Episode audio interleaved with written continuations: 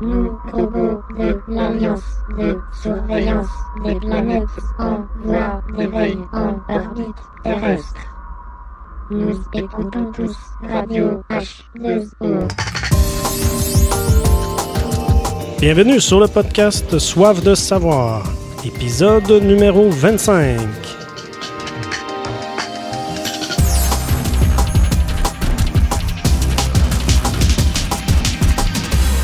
Merci d'être à l'écoute. Mon nom est Mathieu Rancourt, où que vous soyez sur la planète. J'espère que vous allez bien. Marc-Antoine, comment vas-tu? Je vais très bien. Et toi, Mathieu, comment vas-tu? Très très bien. On est où là? On est où? On est au Tonneau d'Or. Ah non, excuse. Ah. On est au Brouhaha Brew Pub, Ah ancien ouais. Tonneau d'Or, dans Hunsick. Exact. Ben, on n'a pas changé de place. On- toujours, toujours la même euh, album de Jean Leloup qui joue. Ouais, en plus. ben oui, on fait deux, deux épisodes à la fois, on est comme ça. C'est comme ça qu'on fonctionne. Donc, premier sujet. Euh, je vais parler de la, de la mission spatiale ou de la sonde spatiale Voyager 1, qui a été lancée en 1977. On n'était pas nés. Non. Euh, avec sa jumelle euh, Voyager 2, que je ne vais pas parler, mais donc ils ont lancé ces deux sondes-là dans le but d'explorer le système solaire, tout simplement. Euh, pour Voyager 1, un iPhone bas de gamme a 240 000 fois plus de mémoire que les ordinateurs de Voyager 1. C'est c'est la technologie Ouais. des Nos années cellulaires 70. euh, sont plus performants que cette sonde-là. C'est fou, mais c'est ça. Donc, euh, on a profité à ce moment-là d'un alignement rare des planètes hein, qui arrive tous les 176 ans. Ça a permis, donc, euh, à Voyager 1 d'aller... euh, L'objectif premier, c'était d'aller explorer Jupiter et Saturne. Ce que la sonde a très bien fait. Donc, 1979, euh, au plus près de Jupiter. Donc, euh, c'est euh, c'est arrivé en mars euh, 1979 que la sonde fait que ça quand même pas près. pris, pas Pas pris grand temps de se rendre là. Non. Un, même pas un an. Mhm. Un peu plus euh, qu'un an, ouais. Et puis, la sonde a passé à 278 000 km de la surface, ce qui est plus près que la Lune par rapport à, à notre surface, qui est la Lune, la distance Terre-Lune est 384 000 Mhm. km. Donc, elle est passée très près. 1980, euh, Voyager 1 frôle le pôle sud de Saturne. Ah, avant, c'était euh, Jupiter. Ensuite, 1980, Saturne. Et là, euh, tout va bien. Donc, c'était un grand succès, euh, merveilleux. Par la suite, dans les années 90, c'était pas prévu, mais la NASA s'est dit on va la laisser continuer celle-là. On va, on va la, la- la laisser continuer très loin. Tellement loin que la sonde, en fait, s'est retrouvée euh, à, à l'extérieur de notre système de planètes. là. Et puis, on s'est dit, on va essayer de la retourner et puis de faire un beau portrait de famille de tout- Ah ouais. toutes nos planètes, euh, le Soleil et les planètes. Mais là, ça fait combien de temps qu'elle a passé Pluton, par exemple? Euh, Pluton, je sais pas, mais ça fait un bon bout de temps. Ouais. Elle rendu- là, elle est rendue vraiment loin. Oui, je vais le dire, là, mais rendu très loin, là, on pense qu'en ce moment, elle est sortie du système solaire. Hmm. Mais juste avant, dans les années 90, on l'a fait se retourner et on a eu pour la première fois un portrait de notre système solaire. Et puis, on a pu apercevoir la Terre qui était un petit point blanc, Comme quand on regarde une étoile euh, au Ouais. ciel. même genre de, de point blanc, légèrement bleuté, un pixel. Et quand tu regardes, allez voir cette image-là, quand tu regardes l'image, ça, ça, ça- ça en vient philosophique là, quand on Ben fait des images comme ça. Remise en question euh, instantanée. Ouais, ouais. Puis là, tu vois ça, ce petit point-là, euh, tu te dis, on est un grain de sable dans l'univers, c'est le cas de le dire. Là. Et nous, on est dans notre quotidien, euh, dans notre travail, dans nos familles. euh, super important ce qui nous arrive, mais quand tu vois la Terre d'aussi loin, tout se passe là, là, quand même, Ouais. sur ce petit Puis point par rapport à ça, est-ce que tu aimerais ça avoir une fracture de cerveau? tu sais, il y a des milliards et des milliards d'étoiles dans l'univers, Mhm. mais dis-toi que il y a plus d'atomes dans un grain de sable que d'étoiles dans l'univers. Hmm, C'est de la quantité, Hein? ça. Moi, ça fait mal à la tête, juste dire ça. Aïe, aïe, aïe. Ouais, c'est la physique. Et puis, c'est ça. Comme tu disais, euh, ça, c'était des années 90. On croit qu'en 2012, euh, la sonde euh, a finalement sorti du système solaire, mais elle est sortie en fait de la. Elle a dépassé la frontière de l'influence du Soleil. Ouais, ok. Donc, euh, maintenant, elle file. Elle serait rendue à 19 milliards de kilomètres du Soleil. Il la dirige-tu vers quelque part ou il la laisse aller juste euh, au hasard comme ça? euh? Il l'envoie vers une étoile, une autre étoile ou? Il l'envoie vers une autre étoile, mais elle va y arriver dans environ 40 000 ans. Ah bon.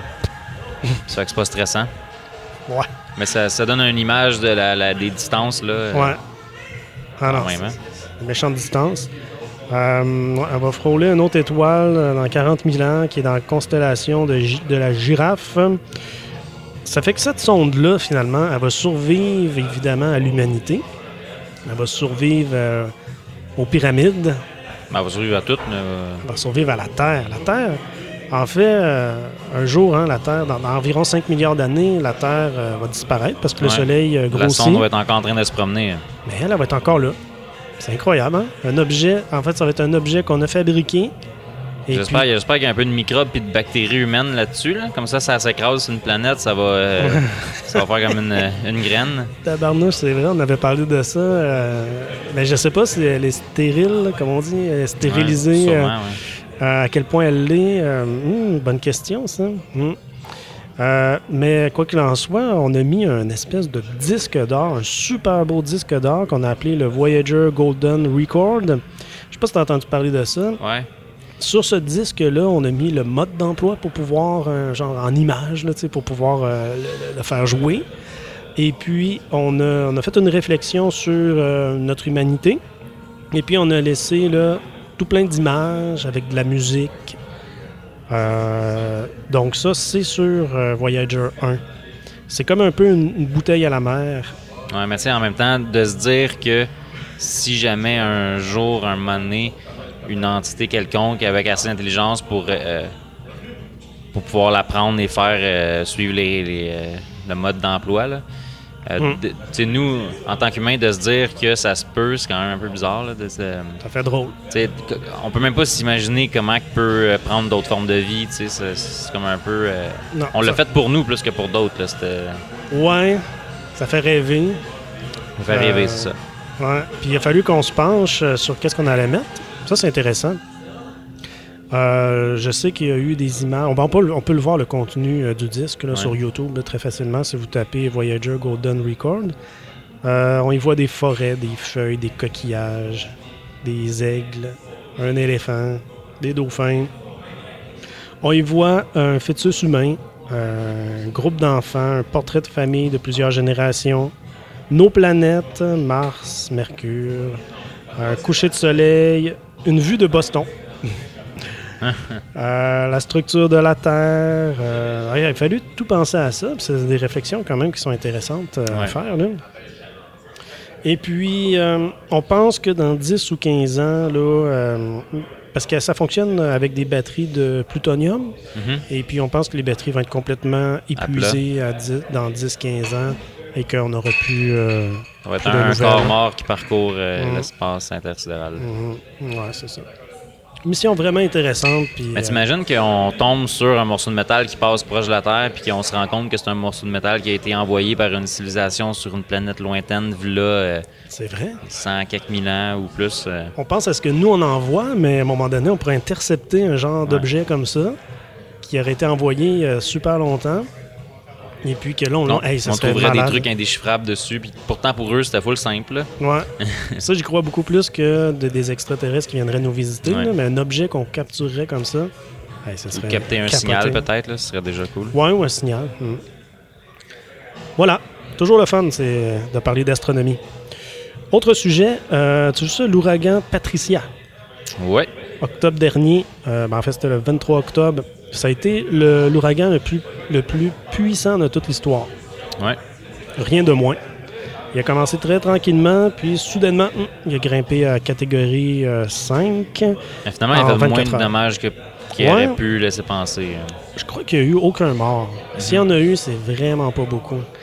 Parce Euh, qu'il est, hum, il est retombé faible aussi vite qu'il est, devenu fort. Là, comme, euh, Oh.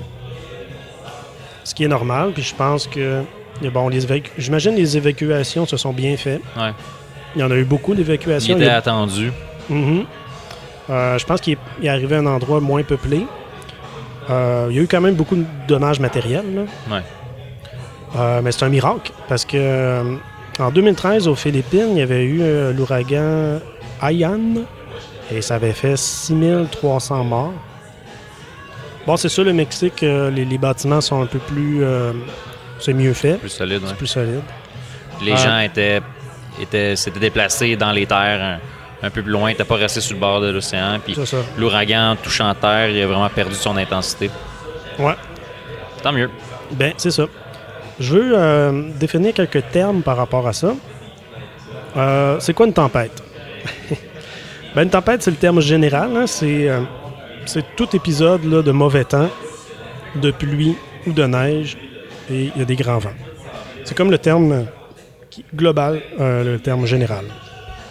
Un orage, c'est une période de pluie intense accompagnée de forts vents et d'éclairs. C'est un épisode qui est local, qui se produit sur une courte durée. En fait, c'est un front froid qui rentre en collision avec un front chaud et humide. Et un orage peut engendrer plusieurs tornades. Une tornade, c'est un nuage euh, en forme d'entonnoir dans lequel le vent tourne à une vitesse extrême. Euh, la tornade, en fait, elle est située en dessous d'un grand orage. Et comme j'ai dit, un grand orage peut produire plusieurs tornades. En avril 1974, et aux États-Unis, au sud des États-Unis, il y a eu un gros système euh, orageux qui a généré à lui seul 148 tornades. Ah ouais. Donc, Parce que les, les tornades, on en voit dans des zones spécifiques. Il y a des zones euh, où a- chaque année, il y a plusieurs tornades, puis d'autres endroits où il n'y en a presque jamais. c'est ça. Parce nous, au Québec, on n'en a pas vraiment de tornades. euh, Ouais, on n'a pas parce de qu'il y en gros a une, front c'est une tout chaud. petite, puis ouais. C'est ça. C'est souvent dans le Midwest américain ou dans les prairies. Ouais, ouais. Et un ouragan, bien là, c'est un, un petit peu différent. Euh, dans ce cas-là, c'est un, un gigantesque, une gigantesque tempête qui ressemble à un tourbillon géant. Si on la voit du haut des airs, c'est impressionnant quand on voit les œil au images. milieu. Mhm, exact, avec l'œil au milieu. Souvent, il se forme au- euh, sur la côte ouest euh, de l'Afrique, dans l'Atlantique. Mais il peut arriver, comme euh, Patricia, que ça se forme à d'autres endroits, euh, dans le Pacifique par exemple.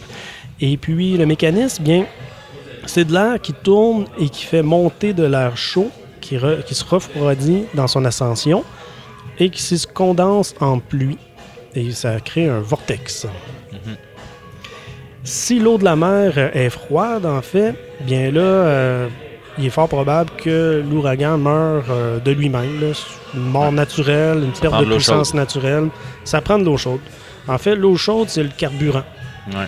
C'est le carburant des ouragans. Et puis, euh, le phénomène intéressant, c'est au niveau de l'œil de l'ouragan, qui est en fait une, une zone paisible. Ouais. Euh, un oiseau peut voler sans problème. Par contre, il y a des. C'est quand même pas une bonne idée d'aller en bateau dans cet endroit-là parce que. Ça dure pas longtemps. Ouais, ben il faut rester dans l'œil, c'est une région limitée. Et puis, il y a des vagues énormes. Parce Mhm. Ouais. que tout autour, en fait, ça tourbillonne. C'est ça. Mais c'est un endroit que le ciel est bleu, souvent il n'y a aucune pluie. Et euh, voilà. On les classifie de 1 à 5 euh, sur euh, une échelle que c'est l'échelle de Saphir-Simpson. Jusqu'à maintenant, on pensait que ça pouvait atteindre là, euh, des vents de 250 km/h à l'échelle 5. Euh, Patricia, elle, a dépassé les 300 km/h Ah ouais. au niveau de ses vents. Donc, c'est Ouais, jamais, du 300 jamais vu. km/h. Ouais. Ça commence à être euh, rapide. Pointe-toi comme fou à ton poteau parce que ça, ça tu revoles, tu, Ouais, tu pars. exact. Puis euh, ça, génère très souvent un nombre de, de tempêtes qui est un excédent d'eau qui est apporté vers les terres. Donc le fait que la, pression de l'air euh, est faible, donc ça permet à l'océan de s'élever encore un peu plus. Et puis quand on est à marée haute, mais là c'est encore pire, donc souvent ça amène beaucoup d'inondations. Euh, J'ai dit que le carburant, c'était de l'eau chaude, donc si l'eau refroidit, donc l'ouragan va s'éteindre d'elle-même. Et puis, euh, quand l'ouragan touche les terres, finalement, perd son intensité. Ouais, là, c'est le même principe, elle perd toute son intensité. on, peut, on peut se consoler en se disant que sur Jupiter, il y a un ouragan qui dure depuis des centaines d'années qui, qui a à peu près la, la grosseur de la Terre. Ouais, La tache, La tache rouge que, que justement Voyager 1 a observé. Ouais. Quel bon lien. On les nomme les ouragans? Euh, avant les années euh, 50, euh, c'était c'est vraiment plate comment on les nommait. On- C'était l'année et une lettre. Donc euh, ça pouvait être 1949A, 1949B. Et puis. euh, Là, ils donnent des noms avec les mêmes lettres, je pense. euh, ben ouais, en suivant euh, L'ordre euh, alphabétique. alphabétique, là, exact. là. Donc, c'est pour faciliter les communications qu'on fait ça, pour éviter les confusions aussi. C'est pour ça qu'on n'utilise pas la latitude, longitude, parce qu'il pourrait y avoir euh, deux ouragans qui naissent comme très près euh, l'un de l'autre. Et puis là, euh, ça serait un peu mêlant. Donc, on leur donne des noms.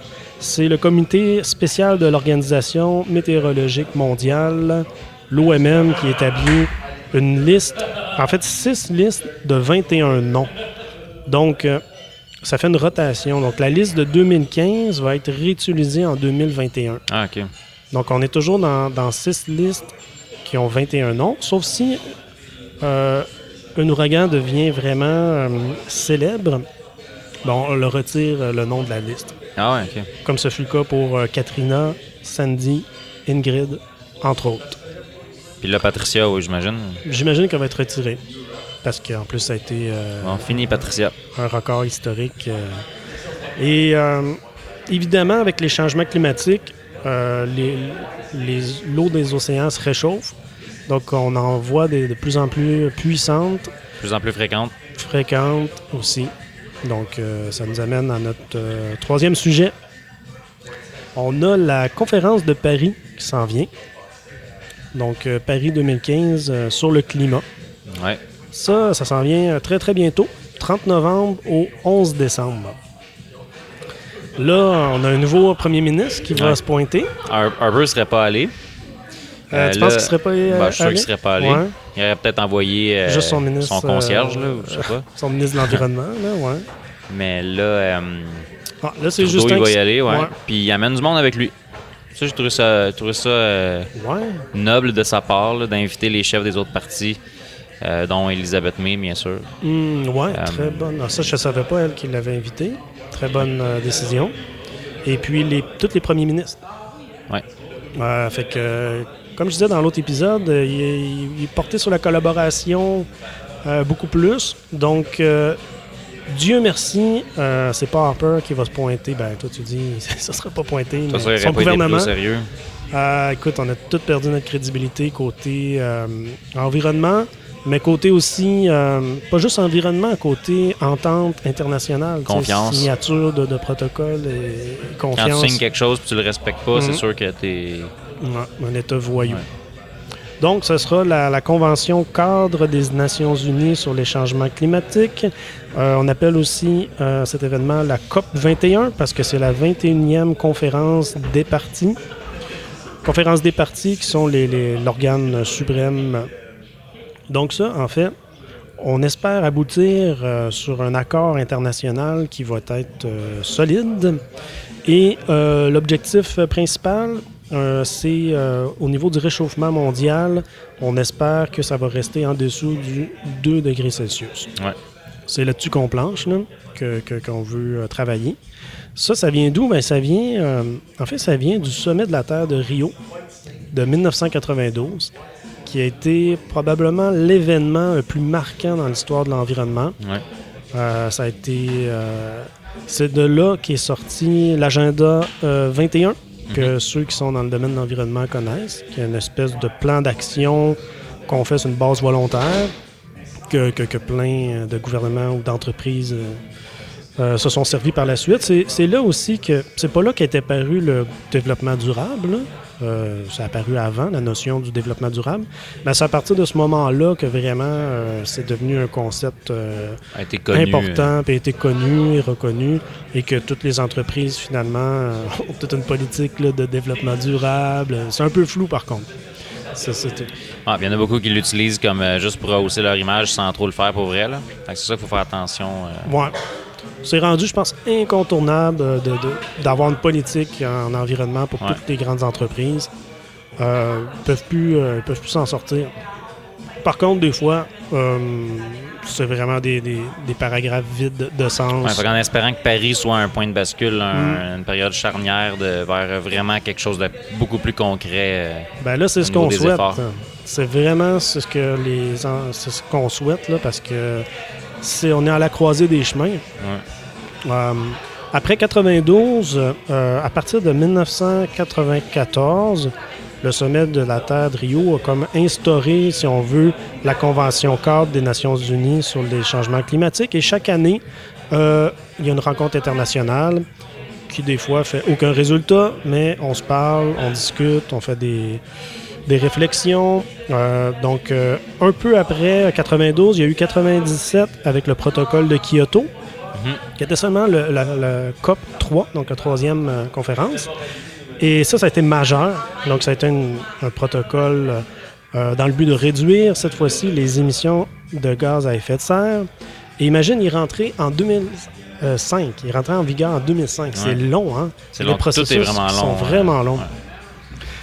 Là, euh, ça pourra pas être aussi long, là, à mon avis, parce que, euh, écoute, euh, la planète... Ben, euh, Le fait que c'est long, c'est qu'il y a autant de monde euh, impliqué. euh, c'est des milliards de personnes impliquées. Puis les, euh, même dans ces conférences-là, tu as des milliers de personnes qui parlent, puis tout ça. Puis tu as des euh, 200 quelques pays qui ont tous des intérêts différents. Ben oui. Euh, fait que c'est super long. C'est des processus qui sont quand même démocratiques. Mais là, c'est parce qu'il y a comme une urgence aussi euh, de faire quelque chose assez vite pour euh, limiter les dégâts. Fait que là, c'est de voir comment ils vont être capables de faire ça euh, en accéléré. Ben, c'est ce qu'on souhaite, là. Parce que après euh, 97, il s'est pas passé grand-chose. Il y a eu 2009, l'accord de Copenhague, qui a été une espèce d'orientation commune là, à l'échelle internationale. Euh, Mettons qu'on s'attendait Ben, à pas mal plus de Copenhague. Ouais. Ouais, c'était très mou, comme tu dis souvent. Là, 2015, vraiment, comme tu dis, tous les, euh, les pays, en fait, euh, ont, sont- ont préparé une prise de décision à l'interne, si on veut, à, à leur échelle euh, nationale. Et là, ça a, ça a été dévoilé donc, dans les mois derniers. J'ai regardé le Canada. Euh, donc, le Canada fixe un objectif de réduction des, de ses émissions de gaz à effet de serre de 30% en 2030 par rapport à 2005. Ça, je me souviens d'Harper qui, euh, en parlait de ça. Euh, là, est-ce que Justin, qu'est-ce qui va arriver? Là, ensuite, ben c'est ça. Comme tu dis, tous les pays ont soumis leur- leurs idées, leur processus de, vers l'environnement, sauf que le- la recherche du consensus est vraiment très difficile. Et ce que j'ai entendu, c'est que des, fois, pour en arriver à un consensus, il faut laisser tomber un paquet de mesures pour en arriver à, un petit accord faible et insuffisant finalement. Parce qu'il y a du monde qui pousse de tous les bords, il y a du monde qui tire de tous les bords. euh, les, lobbyistes, justement, surtout des, euh, des multinationales qui ne veulent pas que certaines mesures soient prises, qui veulent pas qu'un tel règlement soit adopté, parce que ça, ça les bloque dans leur projet de développement, d'expansion. Mhm. C'est Parce que, de, ouais, c'est parce de que- faire qu'il y ait le plus de monde possible euh, d'accord avec euh, ce qui est amené. Puis euh, c'est toujours le, le- On se dit, dans le fond, la Chine qui est en expansion. pourquoi, dans le fond, on leur dirait de ne pas faire ce qu'on a fait nous? Dans le fond, on leur dit, faites pas ce qu'on a fait. tu sais. Fait que là, Mais- on voudrait les bloquer dans leur développement On peut leur dire ça, mais on peut aussi dire qu'ils font déjà mieux que nous au niveau de, de l'environnement. Mhm, ils construisent des barrages. Bon, là, c'est sûr, il y a des côtés négatifs. mhm. Euh, ils ont les plus gros parcs éoliens au monde. Ils ont, Mhm. ils ont- c'est eux qui développent le plus le, le photovoltaïque, l'énergie solaire. Euh, bon, ils font ça, c'est sûr, parallèlement à ouvrir des centrales au charbon. Et c'est eux qui en ont le plus. Euh, fait qu'ils polluent énormément, mais ils font aussi énormément d'efforts Mhm, comparativement, à, relativement à leur population. Là. mhm. En fait, ils font, euh, ils font beaucoup plus d'efforts que le Canada, finalement. Ouais. Déjà. le Canada n'en fait comme pas vraiment. C'est que- Ben là, il ne faisait aucun effort là, dans les dernières années. Euh, il va y avoir une place euh, particulière au niveau de la participation civile cette, euh, ben, cette fois-ci. Peut-être qu'on le faisait à chaque année, mais j'avais pas trop remarqué. Mais il va y avoir beaucoup de place pour les débats avant la conférence et pendant. C'est bien. faut prévoir des grandes manifestations, des groupes de manifestants. là. Euh, c'est prévu, hein, ils vont aller Mais il va en protester. avoir à Paris. Il va en avoir ailleurs? C'est ça qu'on va voir. Peut-être ailleurs, Il mais- faudrait qu'il y en aille dans tous les capitales là, de- des pays qui sont présents. Ouais. Mais c'est vraiment l'occasion, en fait, tout- toutes les, à peu près tous les pays sont présents. Euh, donc, c'est vraiment l'occasion pour ceux qui veulent euh, protester contre notre, euh, notre société euh, qui ne correspond pas toujours là, à, à nos valeurs. Euh, c'est vraiment une occasion en or pour eux de se pointer puis Ouais, de, de puis de- finalement manifester. Pas comme... besoin d'aller euh, manifester dans la rue. là. On peut, manifester, ça peut être aussi juste écrire à son député, euh, euh, sensibiliser les gens autour de soi, puis euh, Ah, je suis bien d'accord. puis, puis dire ce qu'on veut. Parce que les politiciens, dans le fond, faut qu'ils faut qu'ils fassent un peu ce que la population veut. Fait que plus qu'on est à leur écrire en disant on veut, on Non. veut tel ou tel euh, changement, mais ils n'auront pas le choix d'en parler. euh, Une façon pacifique euh, de ça. protester, c'est bien Ben oui. sûr. Mhm. Non, c'est sûr. Donc, euh, ben, ça s'en vient, on va suivre ça. Moi, je vais suivre ça avec euh, grand intérêt. ouais. Euh, c'est dans quelques jours. Euh, donc, euh, j'espère que euh, Justin, il y a beaucoup de travail. hein? Il y a beaucoup de travail. Il ne chômera pas. Ça arrive vraiment vite pour lui. c'est ça le timing. Et puis, ben, de notre côté, Coudon, ça achève déjà notre, notre émission. Ça a été bien plaisant d'être dans le brouhaha du Hansik. Puis la prochaine fois, je sais pas si on va le refaire ici, Mhm. mais en tout cas, on va pouvoir parler de ce qui s'est passé à Paris, justement. Ouais, on va revenir là-dessus, c'est certain. Ça, on va suivre je ça. pense qu'on va enregistrer pendant, euh, probablement, euh, la Mm. le deux semaines que ça Ouais, dure. ça va être pendant, ouais. Puis ça va, ils vont sûrement beaucoup en parler aussi euh, dans les nouvelles, dans les réseaux conventionnels, commerciaux. Donc, à suivre. À suivre. Ben, merci beaucoup, Marc-Antoine. Merci à toi, Mathieu. Et puis, euh, sur ça, bien, euh, merci à tous, euh, toutes et à tous d'être à l'écoute depuis si longtemps. Et on vous dit à la prochaine. À bientôt.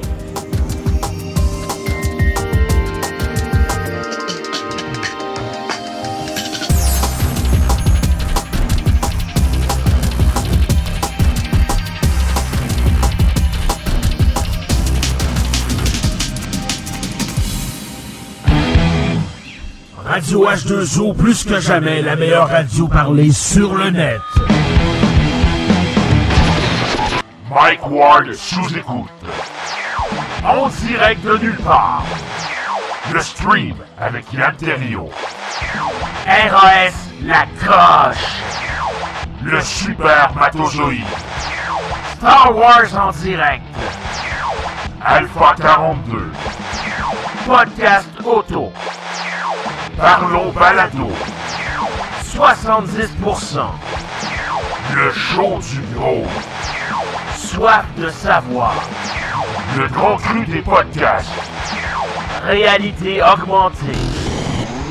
Une programmation de malade. Radio H2O.ca. Ensemble, nous sommes la force.